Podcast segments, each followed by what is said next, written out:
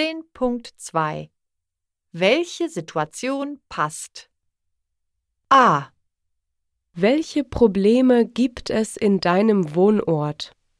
Viele Menschen leben auf der Straße. B. Was machst du? Ich helfe Tieren. Sie leben in einem Tierheim. C. Hey, Ronja, was ist los?